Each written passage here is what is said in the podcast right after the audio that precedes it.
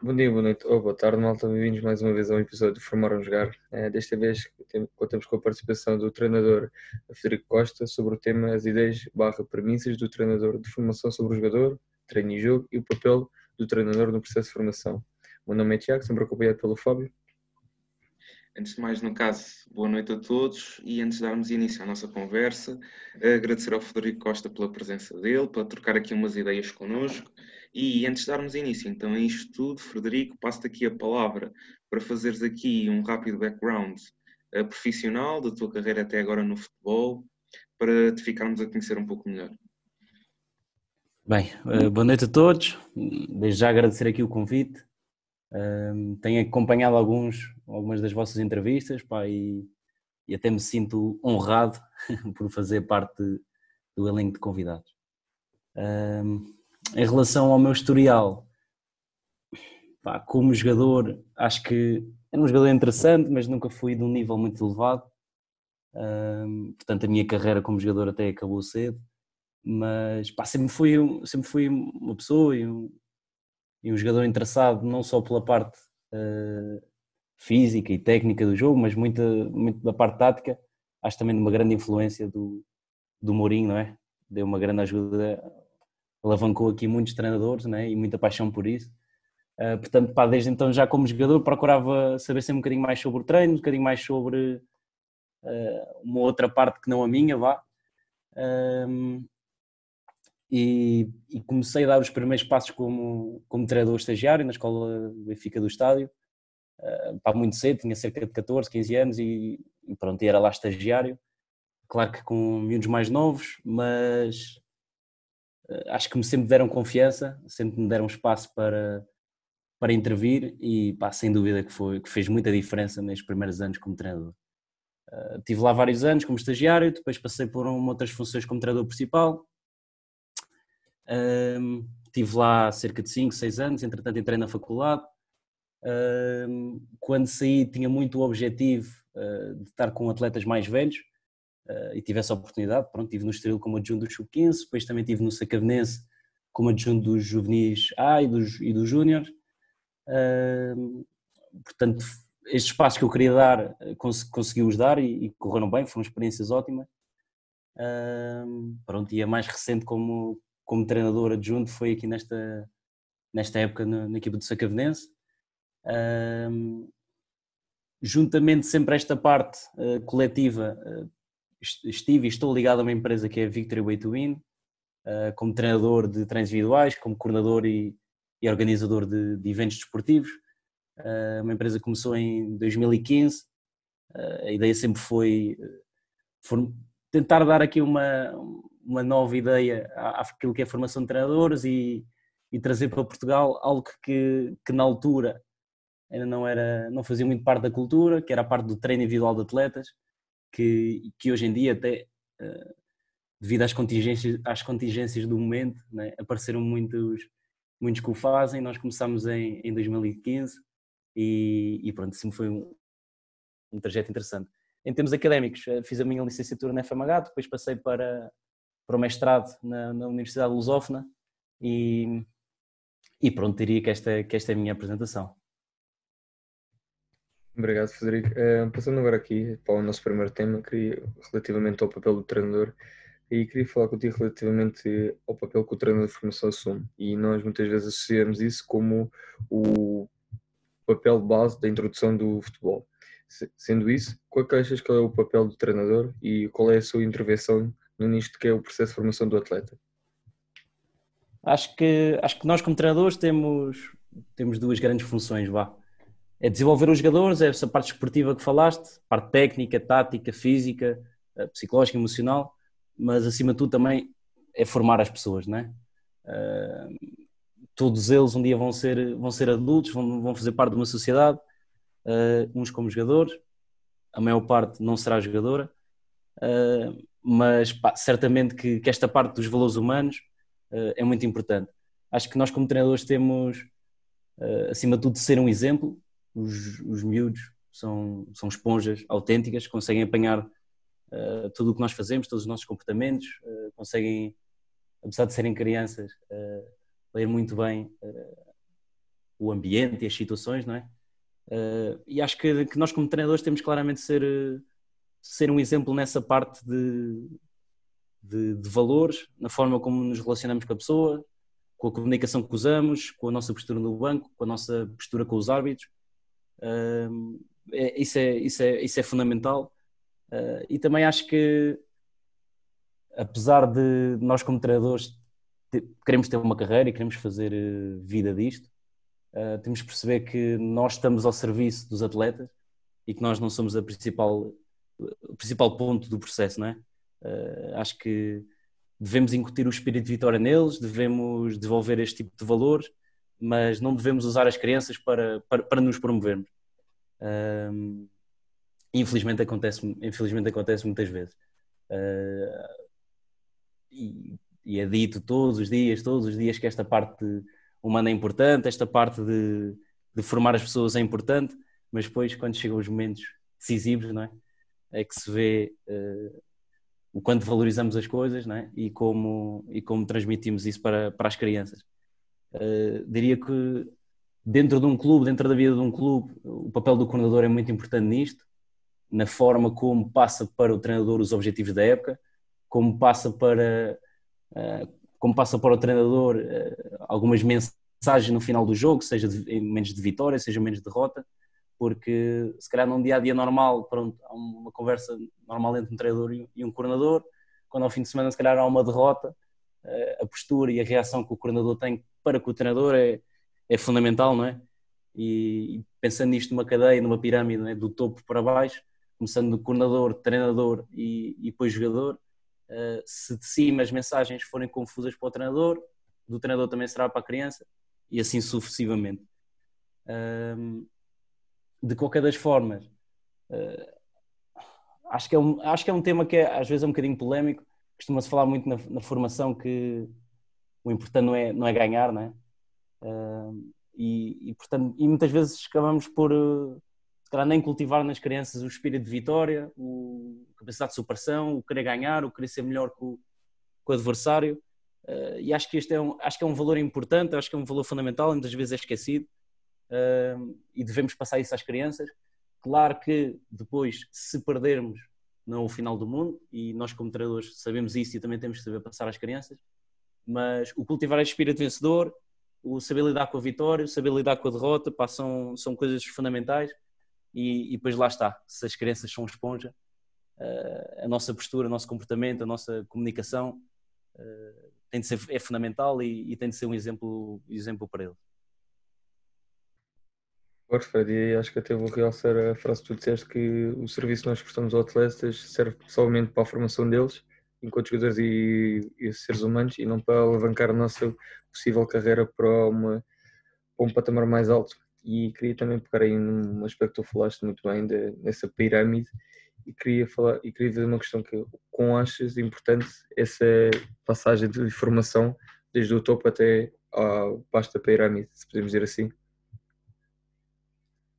Acho que pronto, hoje em dia, infelizmente, em Portugal muitos clubes estão organizados, muitos clubes de formação uh, estão organizados uh, como forma de de angariarem atletas, para angariar mensalidades e para crescerem nesse aspecto, não é?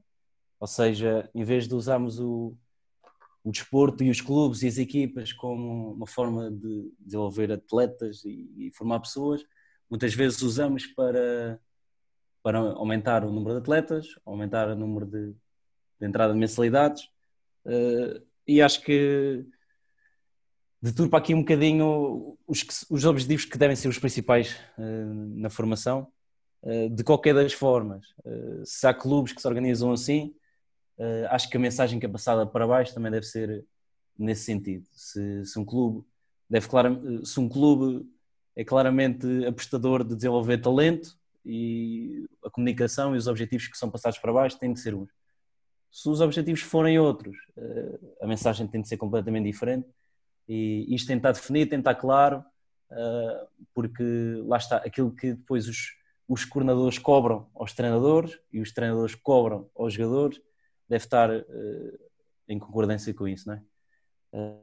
Portanto, pá, acho fundamental e acho que, que, muitas vezes os clubes também nem têm bem noção nem sabem bem qual é que é o, o objetivo do, do seu trabalho diário. Né? Sim, acho que é fundamental, ou seja, quando nós começamos a iniciar a atividade de um projeto qualquer, acho que é ideal ou fundamental termos aqui definidas as metas, os objetivos que nós queremos, não só para nós próprios, enquanto instituição eh, de formação, mas também enquanto uh, projetores de formação dos nossos atletas. Uh, Fred, passando aqui a uma, uma outra pergunta. Uh, dentro do papel da formação, como achas que é importante a formação do treinador? Se sim, como é que deve ser feita esta formação?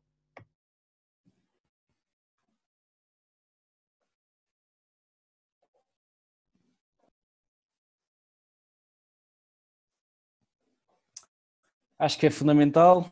Eh, acho que podemos dividir um treinador em três caixas. É a parte do conhecimento teórico, eh, de perceber um pouco de fisiologia, de psicologia, de, eh, da parte anatómica, depois há a parte mais técnica, mais de conhecimento do jogo, a parte tática, a parte técnica. Uh, uh, aquela velocidade né, de olhar para o campo, de olhar para o exercício e, e poder passar a entrevista por isso, não é? Outra parte né, de, da personalidade de um fora do campo, né, tem totalmente tem, tem total ligação direta do treinador. Uh, e acho que estas são as três grandes caixas, as três grandes. Acho que é uma questão. Nós costumamos falar muitas vezes que é uh, no futebol profissional, todos os anos existe o prémio de treinador da época, não é? Uh, se este prémio fosse dado a um treinador de formação, qual é que seria o aspecto desse treinador, né? Considerando o Mourinho o melhor treinador do mundo, né? qual é que seria o Mourinho da formação? Qual é que seria o seu perfil em todas essas áreas, né? Acho que é uma questão difícil, acho que aqui acima de tudo também temos de pegar no, no contexto em si, voltando um bocadinho atrás na, na nossa conversa, uh, dependendo do, dos objetivos do clube, até porque, como é óbvio, é? há clubes que uh, que o seu principal objetivo acaba por não ser desenvolver o talento dos jogadores, mas, uh, mas focam-se muito nesta parte, nesta parte humana, nesta parte de, de utilização do desporto, da atividade física como, como meio de desenvolver as crianças. Uh, pronto, e o Mourinho desses clubes, vá, o melhor treinador do mundo desses clubes, tem que ter um perfil completamente diferente de, de um outro clube. Uh, diria que não existe um, um, um perfil perfeito, uh, mas acho que devemos, acho que um treinador tem que diariamente tentar desenvolver-se, focar naquelas, naquelas três áreas que falámos. Uh, diria que hum, aquilo que é a sua experiência no dia a dia, as pessoas com quem está presente, as pessoas com quem trabalha, não é? Quem é que são, pronto, sou o treinador principal, quem é que são os meus, os meus adjuntos, quem é que é o meu coordenador, não é? Quem é que é o treinador do escalão seguinte, do escalão anterior. Toda esta vivência, todo este convívio, toda, todas estas nossas experiências do, do dia a dia uh, fazem muito que é um treinador.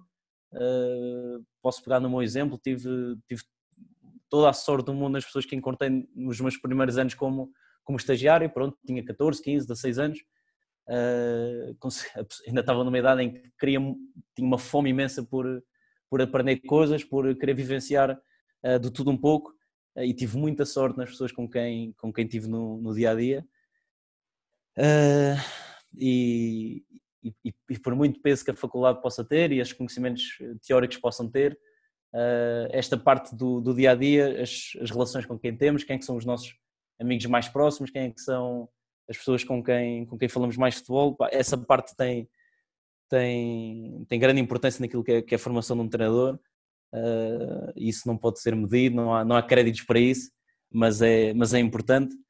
Uh, diria que no meio disto tudo, o que, o que pode diferenciar mais, eh, visto que o conhecimento teórico, com livros, com, com tempo, com dedicação, todos conseguem ter, o conhecimento do jogo não está ao alcance de todos, mas, mas também acaba por ser muito uma questão de, de, de horas de prática, de, de, conhecer, de vivenciar muitos contextos, de, de lá estar das pessoas que, que nos rodeiam, mas acho que a parte mais difícil de desenvolver é a parte da, da personalidade, porque lá está, uh, depende do, daquilo que foi a, educação da, da, pessoa em criança, daquilo que foi a vivência da pessoa em criança.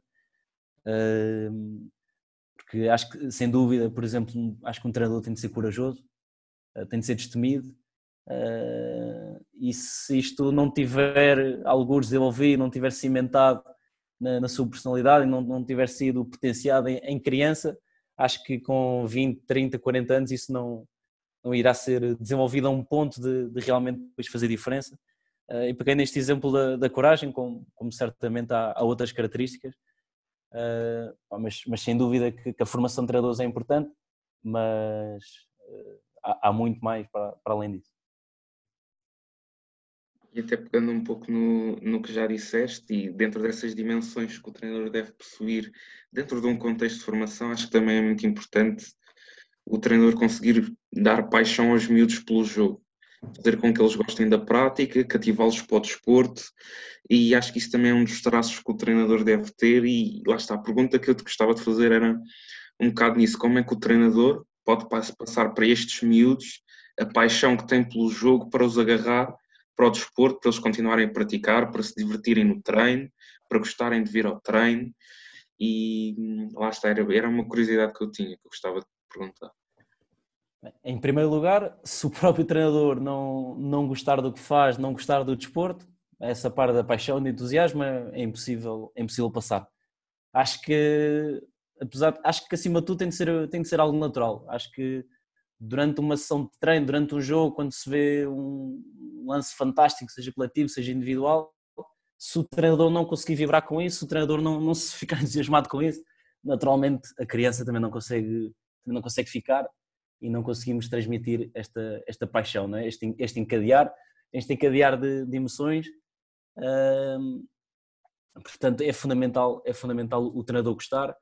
Hum, há, há, uns dias vi uma, vi uma entrevista do, do Vitor Oliveira uh, e ele falava um pouco disto, que era que, o, o, treinador que ele conseguiu dar um, dar um salto e, e, era um conselho que ele dava uh, aos treinadores mais jovens, que era uh, não, não sentirem presos, não estarem pressionados para, para, para as coisas que fazem na sua carreira e as decisões que fazem no, no dia a dia, não é?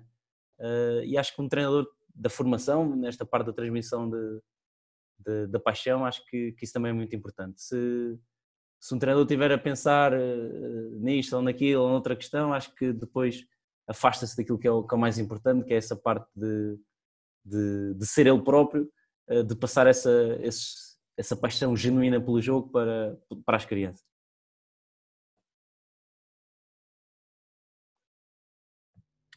Hum, Fred, passando aqui a outra parte, não agora mais focada no perfil do jogador, queria te fazer eh, a seguinte questão. É, dentro das várias dimensões do jogo, quais são as características que tu defines que o teu jogador deve possuir? Eh, eu sou um bocado, diria assim, um bocado alérgico aos perfis de jogadores. Eh, e, sou alérgico porque, por exemplo, para, a posição de defesa central, assim de repente, podemos falar do Piquet e do Puyol, que são dois grandes jogadores, jogadores com características completamente diferentes uh, e jogadores com perfis completamente diferentes na mesma posição que atingiram os dois nível, níveis altíssimos de, de rendimento, não é? o Cannavaro e o Bonucci, o Hummels, portanto estamos aqui a falar de, de vários jogadores com, com perfis completamente diferentes e são na mesma posição. Uh, podemos pegar no exemplo de um Gattuso e no Busquets, uh, pontas de lança temos por exemplo o Lukaku, tem um perfil, o Thierry Henry tem outro, o Soares tem outro completamente diferente, todos eles tiveram níveis altíssimos de rendimento, todos eles uh, todos eles têm maneiras de jogar, estilos completamente diferentes, seja agora, seja na formação, como é óbvio que as características têm hoje uh, também já de alguma forma apresentavam no, na formação. Portanto, essa parte da definição de, do perfil e das características, às vezes acho que é, acho que é preciso ter, é preciso ter cuidado. Também da relação a isto de dos perfis, uh, acho que nós como treinadores todos temos, temos alguns gostos para, para jogadores. Eu, por exemplo, gosto muito do Thierry Henry, uh, também consigo gostar muito do Lukaku, mas sei que há pessoas que não gostam desse perfil mais físico, mais, mais possante, mais, uh, menos técnico, vá.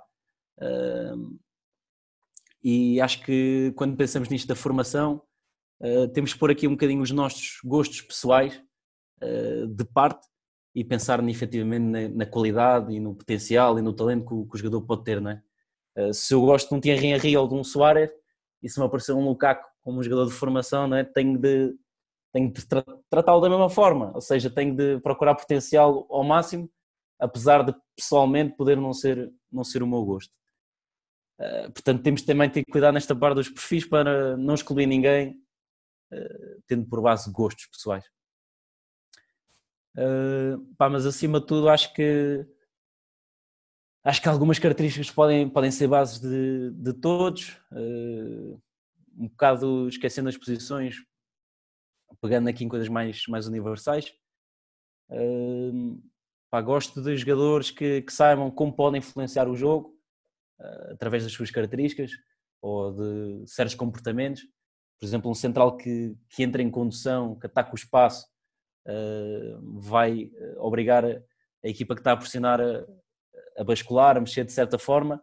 Uh, e, se, e, se, este movimento, se este, se este, ataque ao espaço for intencional, for pensado e, e, nós como treinadores olhamos para uma criança e ver que ele, que ele, que ele antecipou este, este, este, este momento, acho que é o, o tipo de, de jogador que, que, nós devemos tentar agarrar. Portanto, jogadores que percebam, se eu fizer isto, consigo ter esta influência no jogo, consigo alterar isto se eu passar para esta zona, vou mexer no jogo desta forma, se eu passar para outra, estou a, estou a mexer de outra forma. Portanto, jogadores que, que pensem o jogo e pensam, pensem sempre um bocadinho à frente. Hum, acho que também outra característica importante é jogadores terem ali características, terem ali, uh, terem ali algum talento que os torne únicos. Lá está, eu acho que o, que o Lukaku tem uma capacidade física pá, excepcional, sabe, sabe usar muito bem, sabe jogar muito bem de costas para o jogo, sabe usar a pressão do central eh, nas costas, portanto, sabe como rodar sobre ele, sabe se deve rodar ou se não deve rodar. Eh, pode não ser aquele talento mais sensacional, né? pode não ter uma técnica como, de passe como o Pirlo, mas, mas tem um talento que, que o torna único e que, e que o sabe usar. Portanto, se vimos que uma criança tem, tem esta aptidão, não, não lhe podemos cortar as pernas e temos de tentar potenciar ao máximo. Uh, entrando também aqui, se calhar, em, em, posições, a parte técnica é fundamental. Uh, se um central não souber cabecear, se um central não, não souber uh, o timing de desarme, não, não tiver ali, uh, não for sensível para isso, né? não pode ser central. portanto, também temos que pegar sempre nesta parte técnica e, e imaginando e tentando uh, fazer aqui um pouco de futurologia, né? Uh, para onde se este miúdo daqui a uns anos der central, que tipo de características é que o central tem que ter, será que elas têm hoje ou não têm, e o que é que lhe falta para, para ter. Uh, por fim, acho que também uh, emocionalmente é, é, é fundamental alguns aspectos, o, espírito competitivo, o querer fazer melhor, o querer ganhar, é fundamental. às vezes isso tem muito mais peso do que, do que alguns aspectos técnicos, não é? Uh, o, a capacidade de lidar com pressão, e pressão aqui entre aspas, claro que na formação não é? e, e em sub, por exemplo, escalão de sub 10, falar aqui em pressão em miúdos é uma coisa que será não, não faz muito sentido, mas eles serem capazes de, de fazer certas coisas incríveis no treino e depois conseguirem-nas fazer num jogo, num jogo que é numa final de um torneio com muita gente a assistir, isto para mim é uma característica fundamental e acho que, pronto, se calhar se não tiverem sub-10 não é, não é um, um fator de exclusão, mas se tiver é claramente um fator de, de aceitação, vá, é assim um fator que, que chama que, que, chama a atenção, não é? E que vale a pena e que vale a pena potenciar. Não é? É, concordo, Fred. Que relativamente às características universais que tu mencionaste, o talento, a capacidade psicológica e cognitiva que o jogador deve ter, não só nos desafios que irá ter perante, não só do treino, mas também no jogo, é, e o seu entendimento geral e conhecimento geral do jogo, acho também fundamental para que nós conseguimos precaver não só o talento, mas também preservá-lo. É, e relativamente a isto, Fred, queria te fazer uma questão. É, há muito este mito ou conceito nós falamos entre talento e rendimento. E queria fazer a questão de como é que nós conseguimos dissociar estes dois conceitos e se conseguimos distinguir os dois ou podemos trabalhar ambas.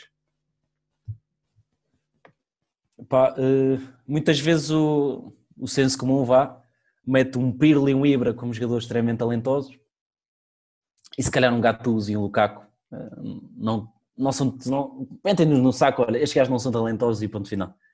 Uh, pá, para mim são, são os quatro muito talentosos, têm talentos diferentes.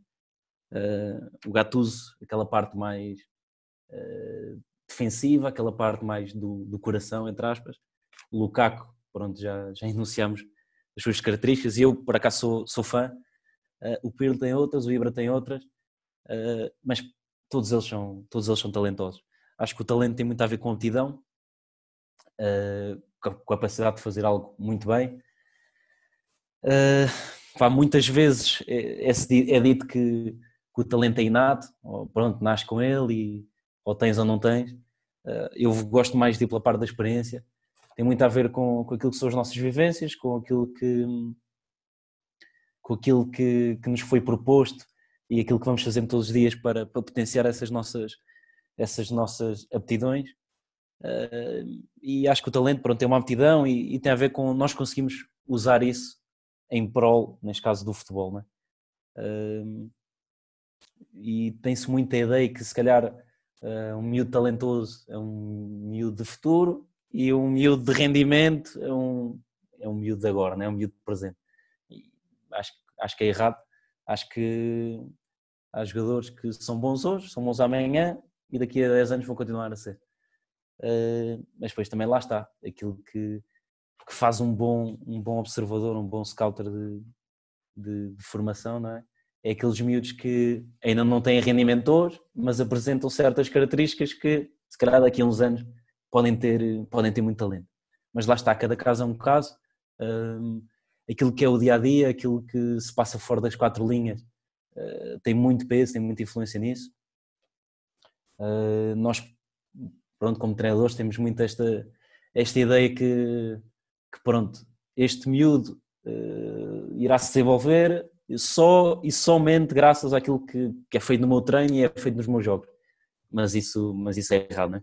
Imaginando uma criança tem três treinos de hora e meia por semana, mais o jogo, tem esse tempo de contacto connosco, né? mas fora desse, desse tempo de treino, há muitas e muitas horas de, de outras atividades, de outras experiências, para que sem dúvida que tem um peso muito grande naquilo que é, que é a formação e desenvolvimento do, do atleta. Uh, aquilo que, que é a família dele, os colegas, as, as companhias, né, como costuma dizer, uh, o tempo que ele também, por ele, dedica uh, a desenvolver e a treinar, pá, tem, tem muita influência. E isto, pronto, estamos a falar deste, deste treino mais num escalão do sub-15, 16, 17, 18, mas acho que lá está, o, o talento tem, muito a ver, tem muito a ver com a, com a capacidade de aprendizagem, uh, de eu conhecer-me a mim próprio, de saber quais é são as minhas características, uh, desenvolvê-las e pôr isso em prol do jogo, em pôr isso em prol, em prol da equipa. o jogo é muito imprevisível e se eles forem conseguindo adaptar o seu talento às diferentes dificuldades que o jogo vai tendo, às, imprevisíveis, alterações que, que, vai havendo, pá, sem dúvida que, que, que, está no bom caminho. Uh, mas a forma como se avalia o talento, acho que uh, vem muito da sensibilidade de cada treinador, de cada um, e a sensibilidade vem daquilo que, que, que é a nossa vivência, que é o nosso dia a dia, não é? Uh, se eu estou habituado a ver todos os dias atletas de um altíssimo nível, durante muitos anos, acompanhar gerações, gerações de que um dia são sub-10, passado 5 anos são sub-15 e por aí fora. Portanto, se eu fizer este, este acompanhamento de gerações durante vários anos, como é óbvio que vou trabalhando a minha, o meu olho, vou trabalhando a minha sensibilidade para, para isso, não é? Portanto, é aqui um bocadinho difícil de, de, de explicar, às vezes, acho que há, há muita gente que tem, tem isto, né? questão de, é difícil de explicar uh, o que é que é o talento, mas é mais fácil ver, ou é, é mais fácil dizer, ok, se calhar este é talento, né?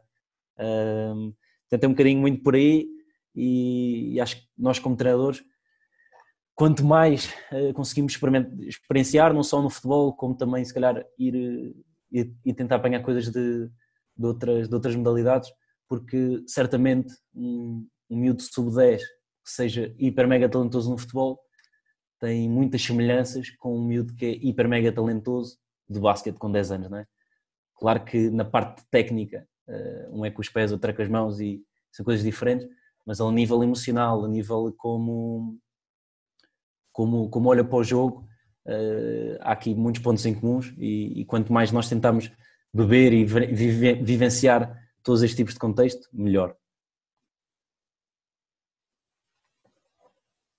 E às vezes é, é como tu dizes, às vezes a malta cai um bocado em radicalismos, dizer isto é rendimento, isto é potencial e temos que ir ou para um lado ou para o outro. Quando nós podemos ter até um meio termo e se calhar estes miúdos do potencial, como se diz, que se calhar a nível maturativo não estão tão à frente, se calhar mesmo em contexto de treino, precisam se calhar dos miúdos do potencial para se superarem, para terem mais resiliência e para evoluírem cada vez mais rápido. E muitas vezes até se diz aquela questão de ah, o treinador da formação que quer, que quer ganhar põe os miúdos do rendimento. Mas não faz sentido também pôr estes miúdos do rendimento de parte só para os miúdos de potencial, certo? Portanto, tem que haver aqui um equilíbrio, porque todos eles são miúdos, todos eles necessitam do jogo, do treino e daquilo que nós lhes podemos dar. E, e, e Fábio, muitas vezes uh, costuma-se até fazer, né, quando em clubes grandes sabem que, que vai haver um jogo mais acessível, pronto, deixa-me já aqui fazer aqui umas alterações, uh, tu que és sempre central, hoje vais ser sempre, hoje vais ser ponta de lança, tu que és ponta de lança, hoje vais ser central, e fazem este tipo de alterações porque sabem que vai ser um jogo muito desnivelado, né? e depois têm sempre este pretexto de não, mas eu estou a olhar aqui pelo, pelos interesses dos miúdos, claro que toda, toda a gente sabe, né? quanto mais posições o miúdo tentar, pronto, tentar, tentar jogar no, na, na, sua formação melhor, né? para, para apanhar sempre um bocadinho todas as posições. Uh, mas eu acho que, voltando àquela conversa de um, de um, treinador, de não usar os miúdos para, para se promover, e um treinador ter coragem de, nos jogos que efetivamente são difíceis e que se sabe que são difíceis e que são apertados, uh, decidir, pronto, o objetivo de hoje vai ser potenciar este jogador que é central, uh, deixa-me lá aqui potenciar, eu acho que ele precisa de, de desenvolver aquelas capacidades de, de, condução, de procurar aí num contra um, deixa-me lá pôr aquilo a jogar uh, no corredor direito. Uh, e acho que só podemos tirar os, os reais benefícios uh, desta mudança de posições em jogos são difíceis, né? em contexto adverso. Portanto, voltando um bocadinho atrás aquela parte de da coragem que o treinador de formação tem que ter, é nestes momentos. Ok, é um jogo, é um jogo difícil, é um jogo que, que vai ser muito nivelado, é um jogo que, que, é, faz parte de um torneio, seja nacional, seja internacional, muita gente vai estar a ver. Pronto, é nestes momentos que, que temos que aproveitar para desenvolver os nossos atletas. E, e se queremos desenvolver o talento, lá está essa, essa questão do talento, tem que, também há, aqui muita coisa que tem que partir do treinador e é, nestes, e é nessas partes que efetivamente pode haver muita influência. Concordo a 100% contigo, ainda por cima o jogo é o momento mais aquisitivo que existe, é o momento de maior aprendizagem que existe e pegando nisso vamos passar então ao tema do treino, pegar no treino para perceber como é que podemos desenvolver este talento no contexto de formação e uma pergunta, que já é uma pergunta da casa, por assim dizer, e um tema que nós gostamos muito de pegar, que é o processo de ensino-aprendizagem no contexto do treino de futebol da criança. Basicamente, que meios é que nós podemos ter para chegar até eles, para, lhes ensinar o jogo, e é muito por aqui que nós gostávamos de pegar a partir de agora. Portanto, força. Hum, eu diria que hum, pronto, num processo de, de, de, ensino e aprendizagem, o mais importante são, são os jogadores. Uh, há, há, muita ideia que uh, sem os treinadores os jogadores não conseguem evoluir, eu acho que é errado. Uh, qualquer miúdo consegue ser autodidata, seja no treino, seja fora do treino. há muita ideia que um jogador no treino faz uma repetição, se o treinador lhe der feedback ele consegue evoluir. Se o treinador não der feedback e ficar em silêncio, o miúdo não evolui. É errado. Um, o miúdo, se fizer uma, uma ação, uh, se vir o que é que acontece, ok, foi gol, não foi gol, foi muito acima, foi muito abaixo, consegui fintar, não consegui fintar. Avaliando aqui o, o sucesso que ele tem, não é? E fazendo isso uma, duas, três, quatro, cinco, seis vezes, um, ele por ele também vai tendo o seu próprio feedback e vai conseguindo, e vai conseguindo aprender. Portanto, os atletas são, são mais importantes, os treinadores são importantes, sem dúvidas, mas, mas os treinadores estão lá é para ajudar. Uh, se calhar se um, atleta sozinho uh, para evoluir determinada coisa precisa de uma hora para atingir esse objetivo, o papel do treinador, em vez de ele precisar de uma hora, encurtar isso o menos possível. Pronto, precisa de 10 minutos. Isto que lá está, estamos aqui a falar de suposições e exemplos muito, muito, muito teóricos, mas é para passar esta ideia que os miúdos sozinhos também, também empreendem. Os treinadores estão lá para criar bons exercícios, bons contextos para, para eles crescerem, para lhes darem feedbacks para, para ajudar, mas, mas sempre sabendo que os atletas por eles também conseguem evoluir. Um, acho que uh, também muitas vezes um treinador uh, de, de, formação não é? Uh, também tem um papel ingrato que é, por um lado tem uma responsabilidade enorme, por outro não é pago nem valorizado por, por também a responsabilidade. Não é? e depois é difícil também em algumas fases haver aqui alguma, alguma progressão na carreira e, e muitas vezes os treinadores, quando vão para um treino, é quase pronto, deixa-me lá chegar ao final do treino. Uh, e também temos que assumir essa responsabilidade e, e, perceber que pronto, somos treinadores, o nosso papel é, é desenvolver os jogadores, é formar, é formar as pessoas, uh, portanto também temos de criar exercícios, também temos de criar contextos, também temos de ter uma postura e um comportamento que, que vá nesse sentido, não é? A preparação do treino é fundamental e, e acho que uma das principais, uma das principais armas que um, que um treinador deve ter é a sua capacidade de individualizar o feedback. Uh, para uma mesma situação, vamos supor uh, um passo de um central para um médio centro, para, para esta situação o nosso feedback para um médio deve ser diferente se for o atleta A ou se for o atleta B. se eles tiverem necessidades diferentes, se eles tiverem em pontos de, de capacidade de, de aptidão diferentes, Uh, se vimos que um tem dificuldade em, em olhar o espaço antes da bola receber e o outro tem dificuldades no gesto da recepção em si, por exemplo, por exemplo uh, nós devemos ter esta capacidade de individualizar o feedback e só assim é que conseguimos encurtar o caminho da evolução deles, não é? Encurtar o caminho, lá está, no bom sentido, em vez de ser preciso uma hora, serem precisos, serem precisos 10 minutos. E, e voltando a esta parte do planeamento do treino, a criação destes contextos em que eles possam repetir, em contextos que, que possam ser competitivos, porque se for muito fácil não desperta entusiasmo, não desperta emoções, eles não conseguem adquirir essas competências. Uh, têm de ser contextos claramente imprevisíveis, que os façam adaptar, que os façam pensar.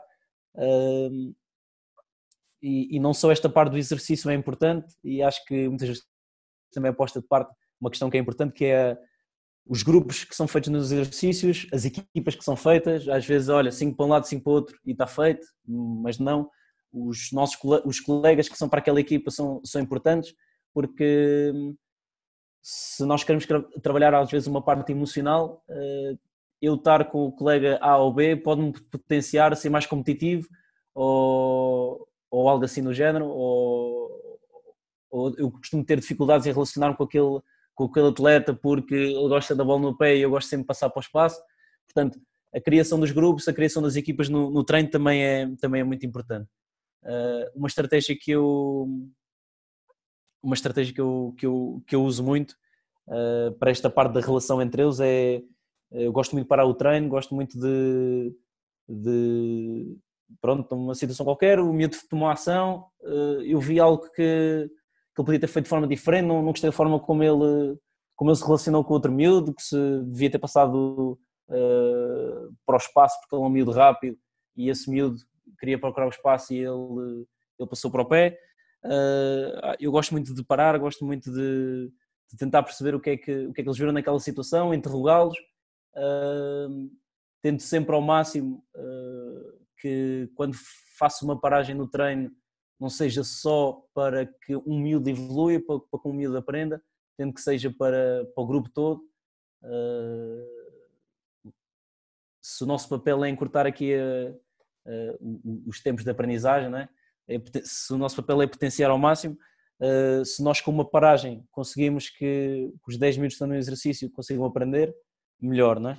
Uh, e a forma como fazemos esta paragem, uh, acho que, que, deve ser no sentido de, de despertar algumas emoções, sejam positivas, sejam negativas, com, com, elogios, com, com palmas, com, com umas chamadas duras, quando, quando também é preciso, como é óbvio.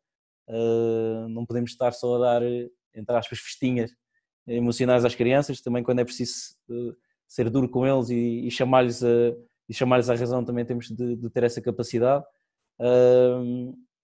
Portanto, diria que, que, esta parte do, do processo de ensino-aprendizagem, uh, um dos pontos fundamentais é esta parte da, da, da emoção, esta parte de, de, nós temos a ideia, nós como, nós como treinadores, quando, quando damos um feedback, sabemos que não podemos dar só um feedback por dar feedback. Não devemos só uh, parar e fazer barulho por fazer barulho. Tem de ser com objetivo, tem de ser para lhes criar esta emoção positiva ou negativa para que eles dessa situação consigam tirar, consigam ter, uh, tirar algo para si que seja, que seja bom para a situação seguinte. E se com uma paragem conseguimos influenciar os 10 estão no exercício, melhor ainda, não é? Portanto, esta, esta parte do e, esta parte do, dos feedbacks e dos exercícios tem claramente de ser ser pensado antes do treino. Uh, se conseguimos ir para lá já munidos com com, com, algum, com alguns cenários, imaginar alguns cenários e, e estamos preparados e sabemos mais ou menos o que é que podemos dizer nestas situações, melhor. Uh, e acho que são acho que isto, esta parte do, do ensino e aprendizagem acho que não tem a ver com talento, acho que não Uh, acho que, acima de tudo, parte é de uma, de uma boa preparação. Acho que não, não, Há coisas que podem ser do momento, lá está, e aí pode entrar o talento do treinador, porque o treinador também tem, esse, tem essa parte de talento, mas dentro daquilo que nós podemos controlar de, de preparação do exercício, preparação do treino, uh, se o pudermos fazer, pá, melhor e, e, acho que são, são boas estratégias e são, e são bons princípios para, para um bom processo de ensino e aprendizagem.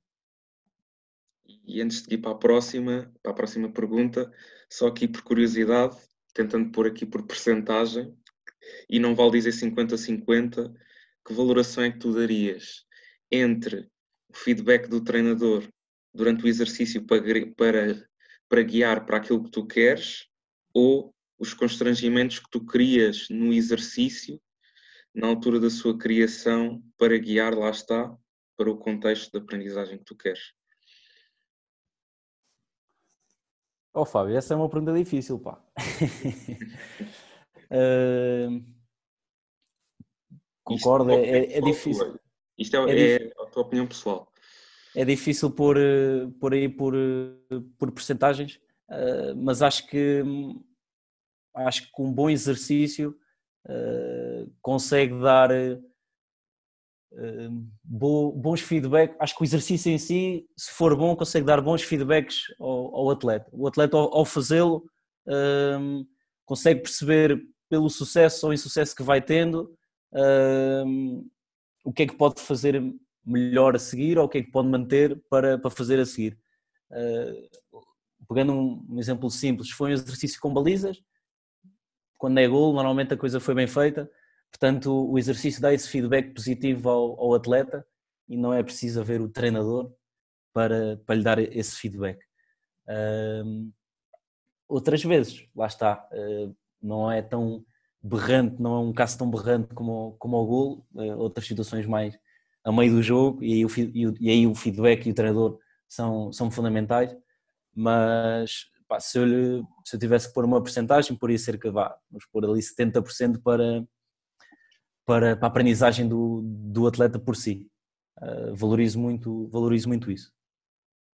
Exato, e agora, e, a questão que tu também falaste do, do próprio atleta perceber no exercício quando erra, quando faz mal. Lá está, às vezes nós não, lá está, subestimamos, subestimamos um bocado a capacidade dos miúdos de fazerem a própria avaliação daquilo que fazem.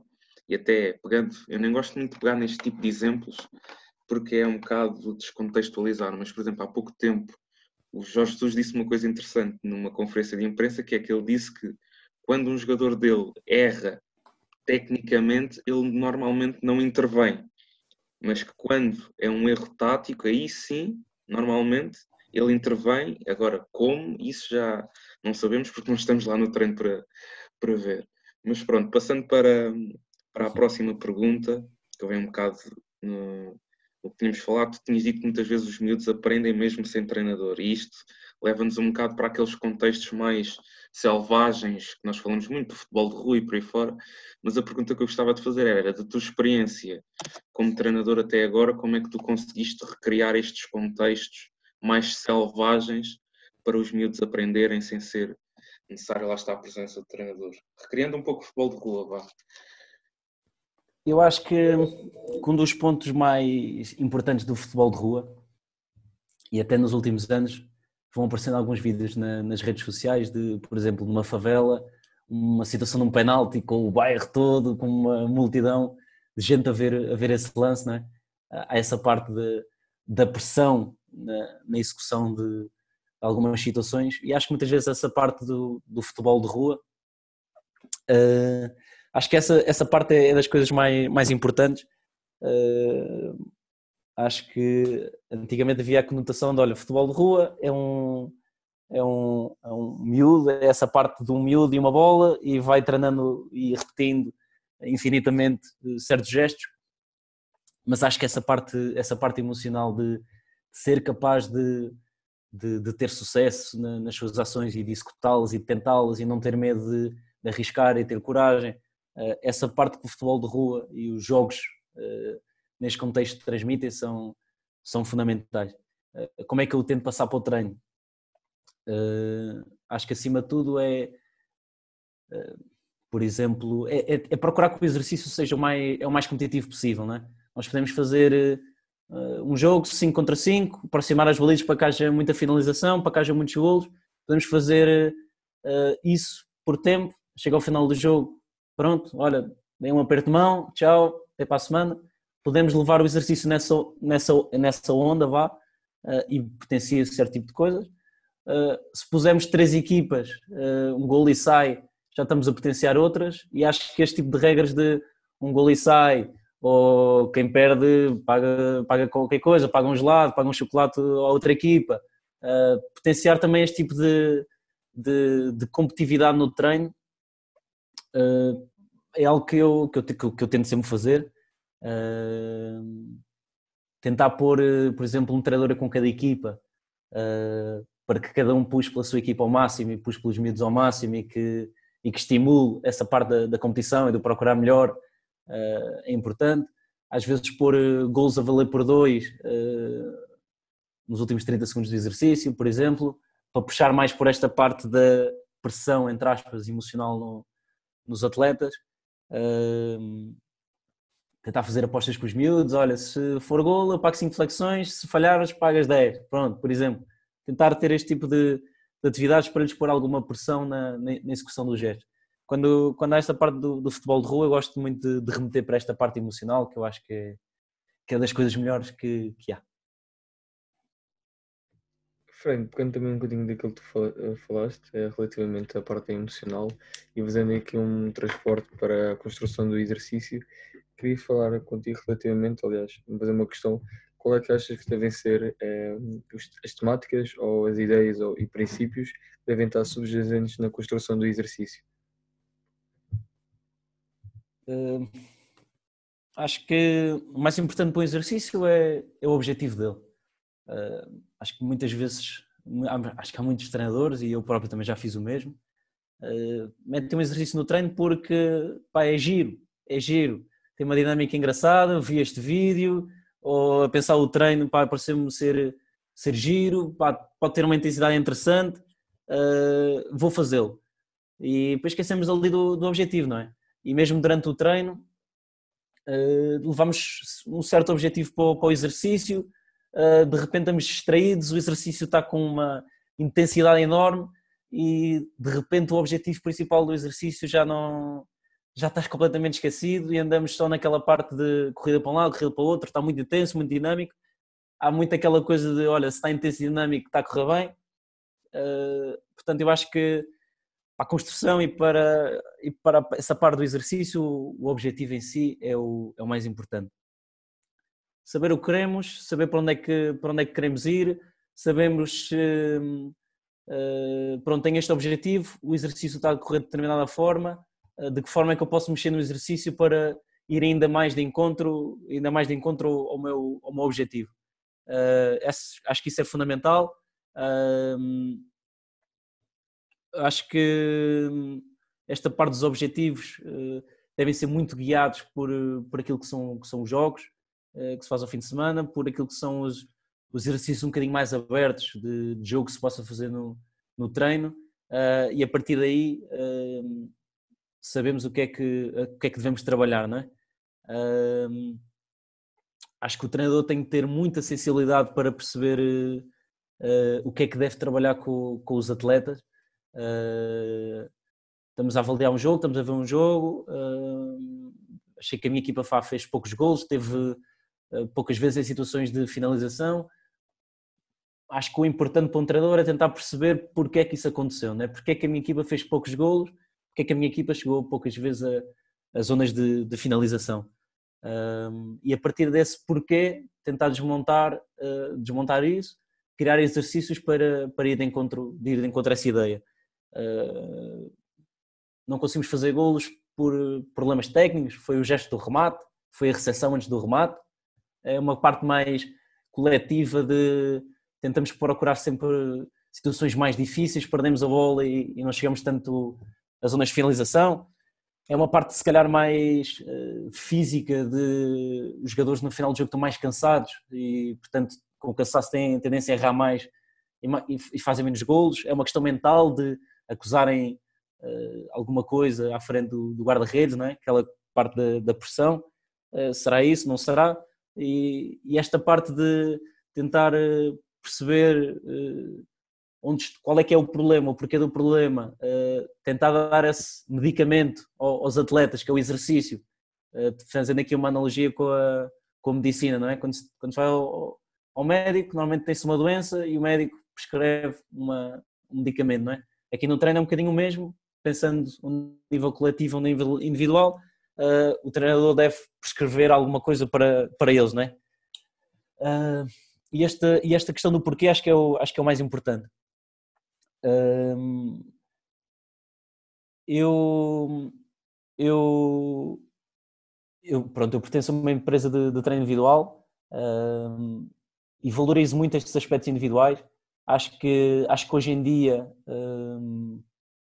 acho que hoje em dia, em, especialmente em Portugal, há muito aquela questão de tem de ser tudo integrado, tem de ser tudo uh, mais uh, o jogo, é o jogo, é ensinar o jogo através do jogo, há muito, há muito este tipo de coisas ah, e eu acho que nós como treinadores também devemos perceber se, pronto, se o, problema da minha equipa, se o problema de certo jogador é uma coisa mais técnica, como é que no meu treino de equipa consigo, consigo resolver essa questão, não é? Uh, muitas vezes certos problemas da nossa equipa uh, são, são questões individuais, não é? o potencial de uma equipa é claramente limitado para pelas capacidades individuais de, de cada atleta. Não é? Quanto maior for o nível individual da minha equipa, maior é o potencial coletivo que, que a minha equipa tem. Não é? é muito uma história entre os Fiat e os Ferrari. Uh, um Ferrari uh, está munido de todas e quaisquer ferramentas, um Fiat nem tanto. Uh, uns miúdos têm todos uma margem de, de potencial. como é que eu consigo tornar um miúdo Fiat num miúdo Ferrari, não é? E se conseguir ter uma equipa de Ferraris, uh, consigo ter um coletivo, um coletivo melhor. Um, pronto, e, na, aqui na escolha do, do, exercício e na definição dos objetivos dos exercícios, acho que essa, acho que essa parte é importante. Um, eu não tenho medo nenhum e, e promovo muito uh, certos, uh, uh, certos exercícios e objetivos um bocadinho mais, mais analíticos, nem sempre, privilegio muito mais o, a parte do jogo, mas mas quando é preciso, é preciso partir o jogo, reduzir o máximo possível para focar só em determinado aspecto. se eu vejo que ah, temos muita dificuldade em fazer gols de cabeça, por exemplo, ou temos muita dificuldade em, em cortar cruzamentos de, de cabeça, ah, o que é que eu faço no meu treino para, para potenciar isso, não é? Tenho este problema, o que é que eu faço durante a minha semana para, para resolver essa questão? Será que é só através de formas jogadas que eu consigo, que eu consigo resolver? Uh, vamos pegar no exemplo do, do cabeceamento. Acho que há aquele jogo muito, muito tradicional, né? o, jogo, o jogo em que a bola anda sempre na mão, só se pode fazer golo com, com cabeceamento, não é? Uh, pronto. É um exercício claramente virado para, para, para esse objetivo da finalização com o cabeceamento. Uh, agora, vamos fazer isso de 15 minutos. Quantas vezes é que houve cabeceamento? Uh, quantas vezes é que cada miúdo fez? Porque se é um jogo, as duas equipas querem ganhar, não é? E se eu tenho um excelente cabeceador na minha equipa, vou tentar que esse atleta cabeceie mais vezes. Portanto, se calhar estou a potenciar o jogo aéreo desse jogador e dos outros estou a potenciar, ou, ou nem por isso, não é? Portanto, uh, acho que para resolver este tipo de questões é preciso, às vezes, reduzir para a parte mais analítica, para uma parte mais, mais isolada, uh, mas depois lá está. Reduzir só faz sentido se a seguir tentarmos dar algum significado, não é? Uh, ou seja, eu posso fazer um exercício qualquer mais isolado de cabeceamento se eu a seguir fizer um, um jogo qualquer que não promova uh, cruzamentos, que não promova esse jogo aéreo, uh, os miúdos não vão perceber qual é que foi a ligação entre os, os exercícios, né? qual é que foi o encadimento da sessão. Portanto, é uma ferramenta que eu, que eu uso muito no planeamento do meu treino, que é tentar ir dessa parte de, de micro situações que possam acontecer, vamos continuar a pegar no cabeceamento, de situações de, de, de, com cabeceamento, a bola a vir de cruzamento. Uh, vamos aqui criar um exercício um bocadinho mais uh, partido, uh, em que os miúdos tenham muito sucesso e tenham muitas repetições de cruzamento, cabeceamento, cruzamento, cabeceamento. E agora, no exercício seguinte, vamos então tentar fazer um jogo em que essa situação naturalmente ocorra, ocorra muitas vezes, não é? Por exemplo, vamos desalinhar ali as balizas para que, em vez da baliza no corredor central estar no corredor, uh, e a procura do ataque nessa baliza venha sempre de, a partir de, de zonas de, de, corredor. Claro que eles podem não cruzar, se nós não, se nós não os obrigamos, não os encaminhamos para tal, mas à partida, pela configuração do, do espaço, por, por esse constrangimento, vamos encaminhar para que isso, para que isso aconteça mais vezes, não é? Uh, portanto, uh, lá está, se nós eu acho que se nós definimos bem o nosso objetivo, acho que é sempre mais fácil planear as sessões e, e, e planear os exercícios. Um, e é isto. E é curioso que nós já tivemos aqui um convidado, vou ser sincero, não me lembro quem foi, mas que deixou aqui uma frase que era o tão integrado quanto possível, tão analítico quanto necessário, e acho que se aplica um bocado ao que nós já falámos aqui. E, mas agora, pondo, lá está, um cenário por curiosidade, a questão das repetições é muito importante e o tempo da prática também, muitas vezes em contexto de formação, lá está, baixando para, para o contexto de formação, muitas vezes se calhar não existe o tempo de prática e é necessário aqui priorizar algumas questões. E a questão que eu te faço é lá está, com menos tempo de prática, menos tempo de treino, tu dás prioridade à resolução destes problemas muito individuais, escolhendo os exercícios analíticos, ou se com este pouco tempo tu preferes expor mais à forma integrada para ensinar o jogo?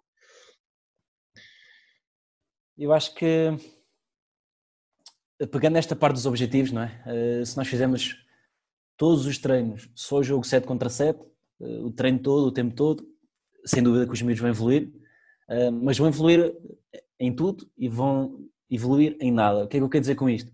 Eu vou evoluir um bocadinho de tudo, seja eles jogando certamente evoluem, como todos nós sabemos, mas depois também não evoluem, não potenciam assim eh, nada em específico, não é? Se nós, em vez de fazermos 7 para 7, fizermos 6 para 6 com um joker a médio centro, 6 para 6 mais joker, uh, só por esta pequena alteração numa situação num, jogo mais aberto, uh, só por essa pequena alteração já estamos a promover outro tipo de coisa. e não estamos a mudar assim tanto o exercício. Um, portanto, por um lado, uh, temos, de, temos de ter estes momentos de, de jogo mais aberto, temos de, de promover o desenvolvimento de, uh, aspectos técnicos, táticos, físicos, o que for, através do jogo, porque isso também é o que lhe dá mais, mais significado para, para depois para a competição. Mas se não houver essa parte mais micro, pode ser analítico ou não, uma parte mais, mais micro, em que eles consigam repetir muitas, muitas vezes essas situações que nós queremos potenciar. Se não houver isso, efetivamente, eles não vão, eles não vão evoluir. Eu lembro-me de, de, há uns anos, tive, tive uma conversa com um estagiário. eu, pronto, no meu treino fazia regularmente muitos exercícios para, para promover o pé não dominante, ah, pronto, e os miúdos eram, eram, eram fracos nesse aspecto. Portanto, eram exercícios muito simples de uh, um passe, um desviar de um cone uh, com, com recepção uh, do pé não dominante, um drible a sair para o lado não dominante e um remate com o pé não dominante, por exemplo. Portanto, tivemos aqui a recepção, o drible e, um, e a finalização, tudo para o lado não, não dominante. Portanto, numa repetição, o miúdo trabalhou essas três, essas três situações. Uh, e é garantido, pronto, só está ali 10 minutos, é garantido que ele, que ele vai, ter as suas, vai ter as suas repetições. Portanto, eu fazia este tipo de, de situações. Lá, lá, está, uh, na semana seguinte havia sempre uma outra condicionante, em vez de ser desviado um cone, já era desviar de um, de um defesa, uh, mesmo que fosse passivo, mas pelo menos o defesa já o, já o obrigava a decidir se tinha de ir para um lado, se tinha de ir para o outro e de que forma, o ângulo, de, o ângulo que o defesa se aproximava também, também ia mudando. Portanto, uh, através dessas situações um bocadinho mais reduzidas, um bocadinho mais micro, tentando ir ir, ir desenvolvendo essas situações. Portanto, eu fazia muito este tipo de, de coisas no treino e esse treinador estagiário pronto, vem-me perguntar uh, porque é que eu, em vez de fazer isso, não fazia um jogo reduzido, 4 para 4, com, com as balizas assim um bocadinho mais perto, em que hum, se houvesse golo com o pé não dominante, o golo valia 5 em vez de, de valer 1. Um. Uh, porque é que eu fazia uma coisa e não fazia a outra? Uh, pá, e a minha resposta foi, foi muito simples, não é?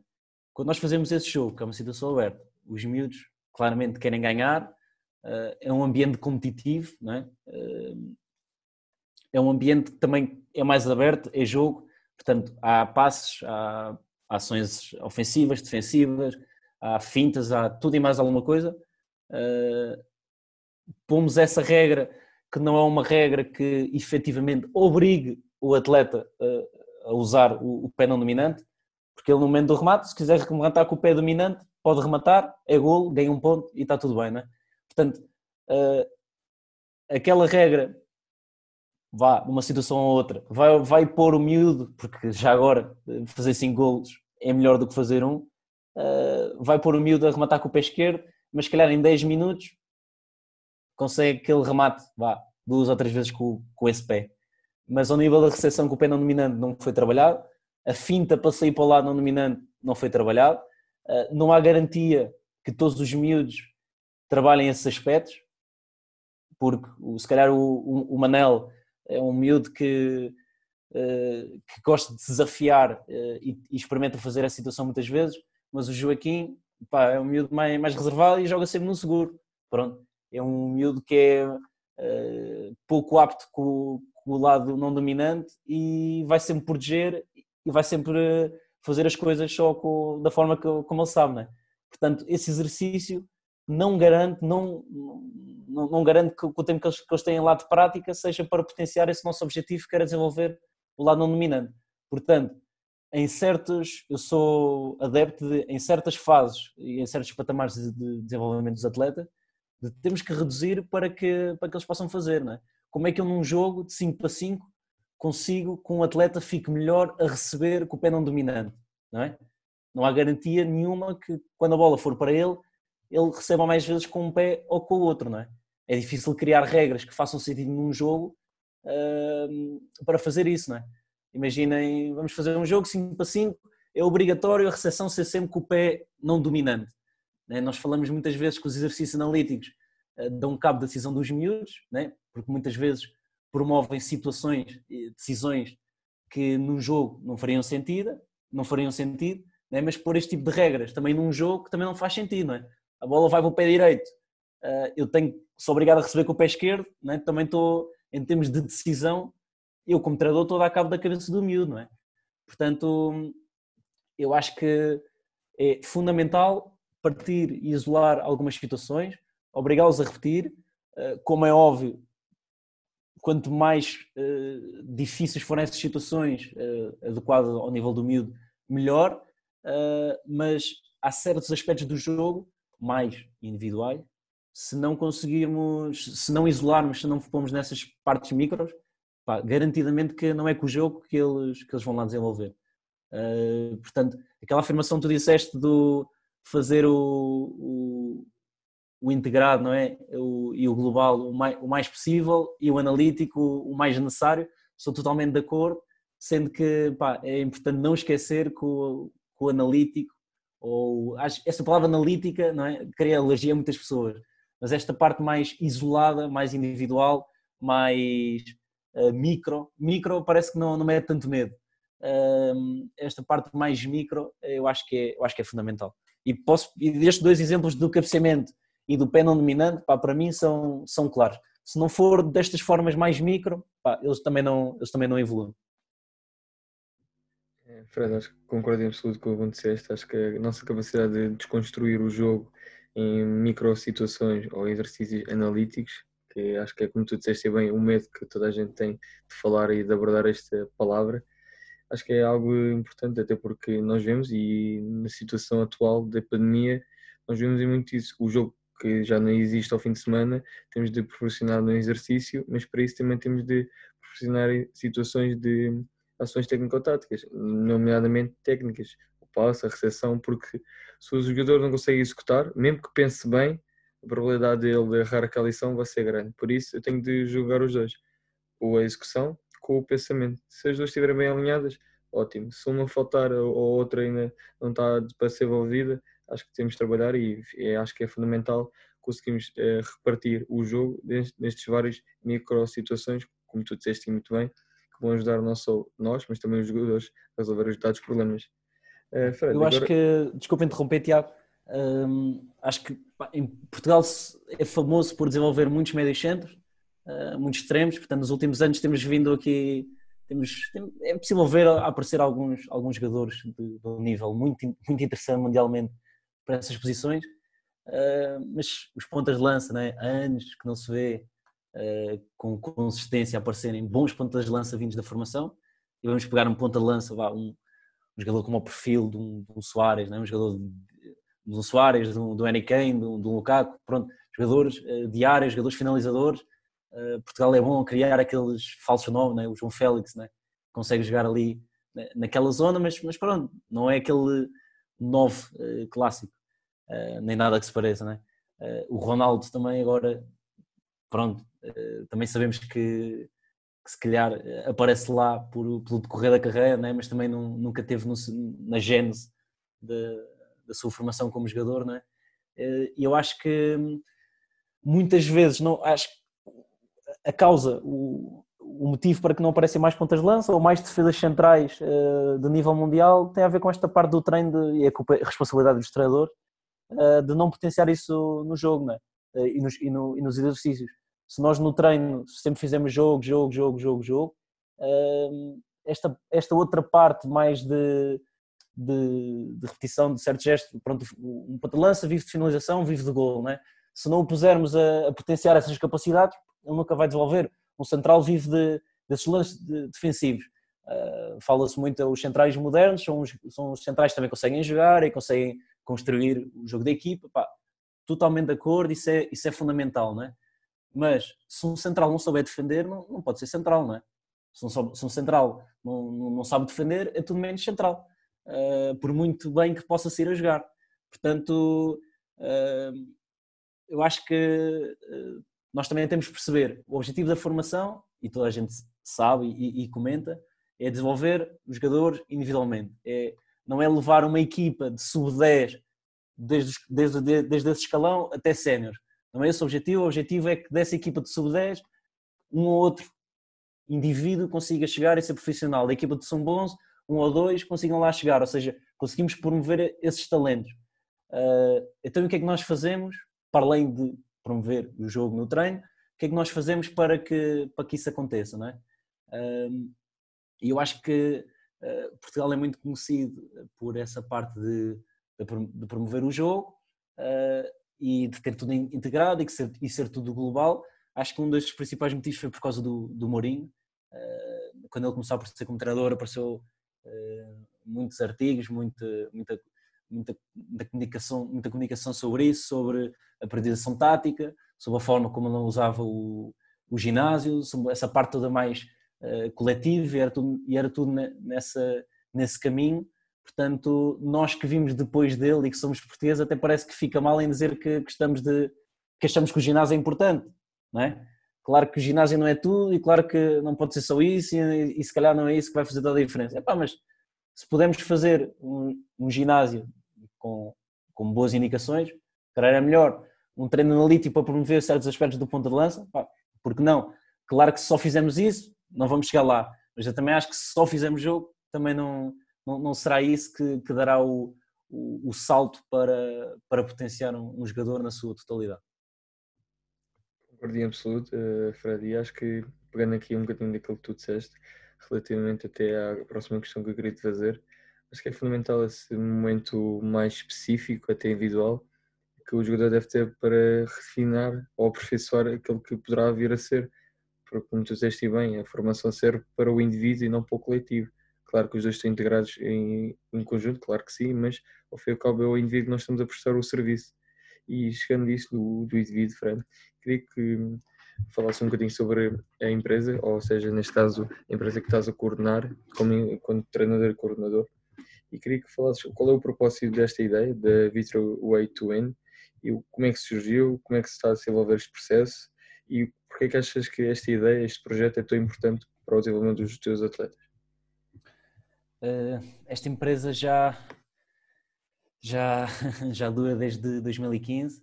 Ehm, teve alguns departamentos lá que a sua, principal, a sua principal licença era o desenvolvimento do, do atleta, em termos individuais, mas também uh, teve muitas, uh, muitos momentos e muito investimento na parte do, da formação de treinadores na parte mais, mais ligada internacional de receber atletas e equipas em Portugal e fazer-lhes uh, uh, vivenciar um bocadinho daquilo que é o, o futebol em Portugal.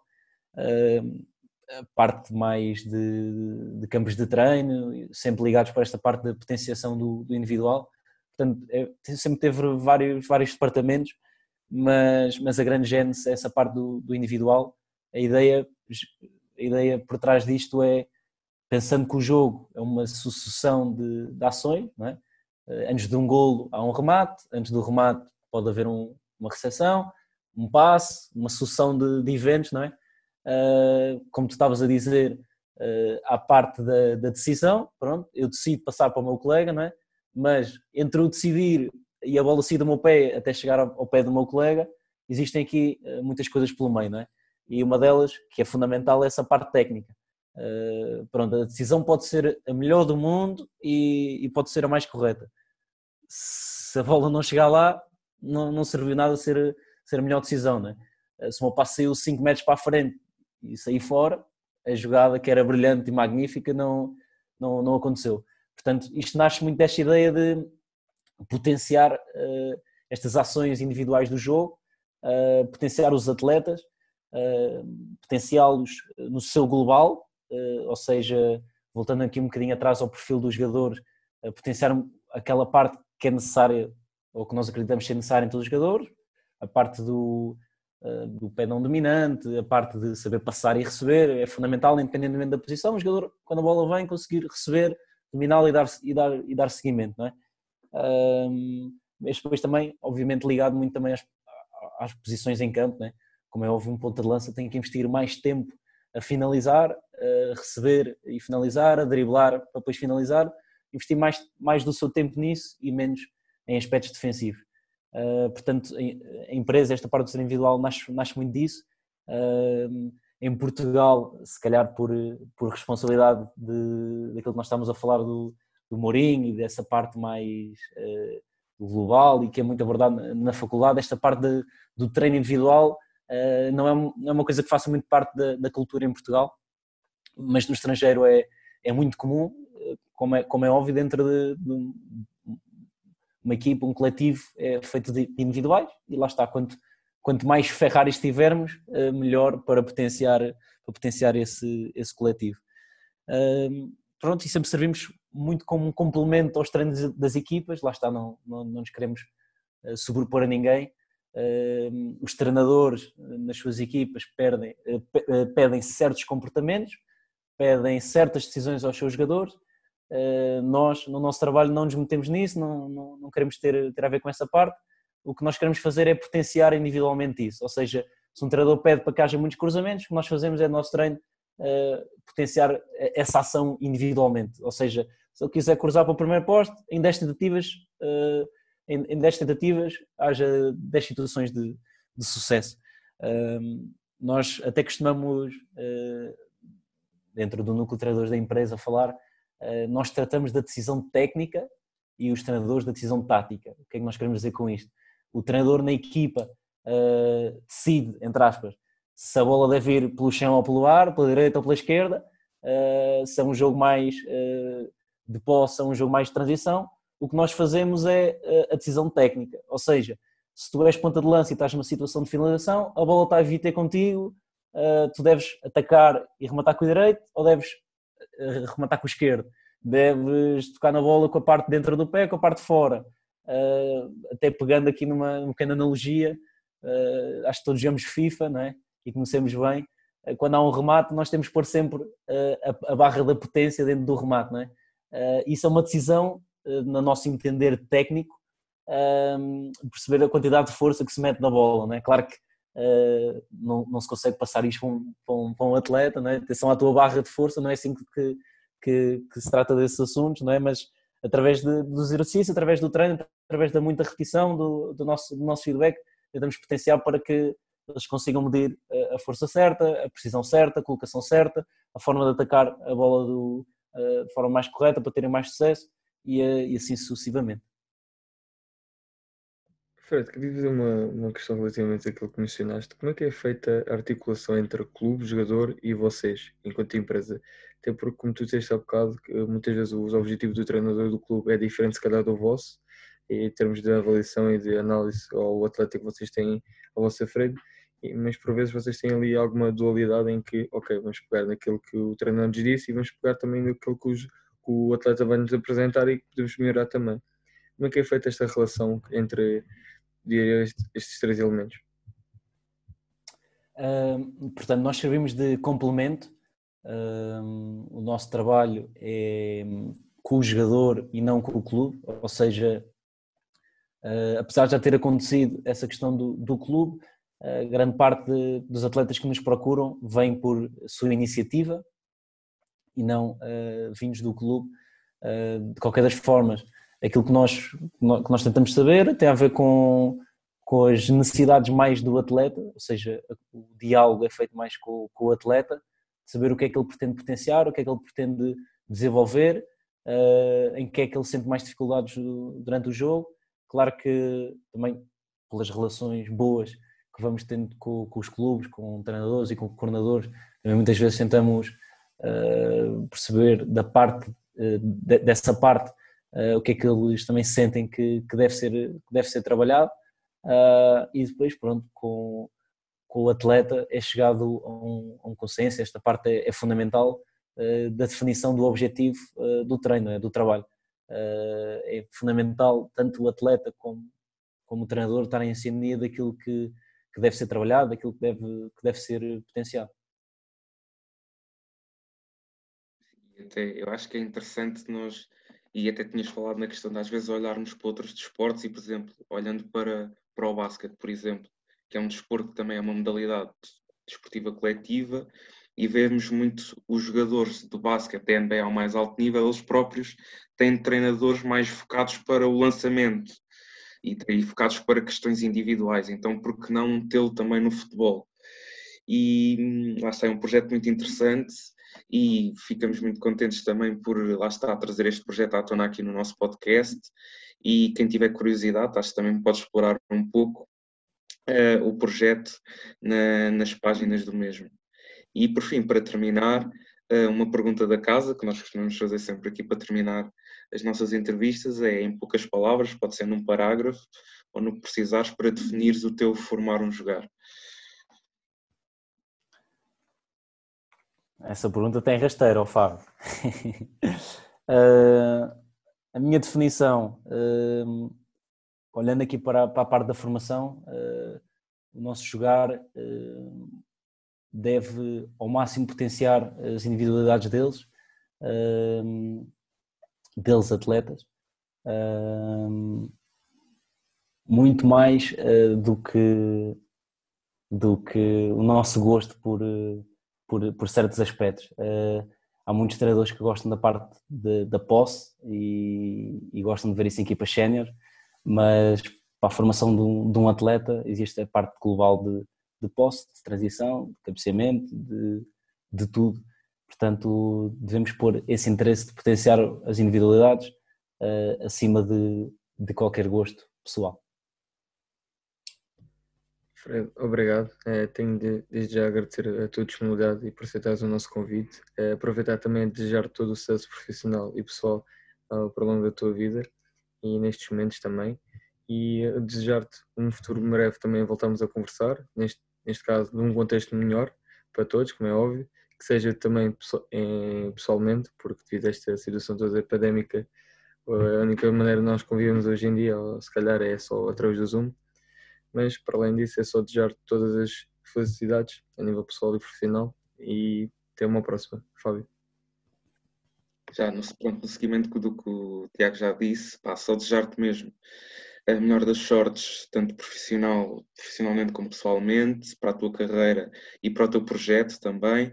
E pronto, nós vamos estar aqui a acompanhar de perto. Pai, obrigado por teres tirado esta mais uma horinha e tal aqui para partilhares connosco aqui os teus pontos de vista do treino, para o jogo e para a formação. De certeza que foi muito interessante para quem nos está a ouvir. Tá, obrigado Fábio e Tiago um, pelo, pelo convite. Pá, sempre, que, sempre que quiserem mais um momento de, de conversa, uh, disponham. Uh, pá, muito boa sorte para, para o vosso projeto, que está a dar os vossos primeiros passos, mas sinto que, que é, são, são bons passos, são passos consistentes e que passinho a passinho vão, vão chegando a, a um destino sempre melhor. Malta, está feito, mas em de formar a jogar. Espero que tenham gostado. Ouçam, partilhem comentem. E até lá, vemos até num próximo episódio. Até a próxima, malta.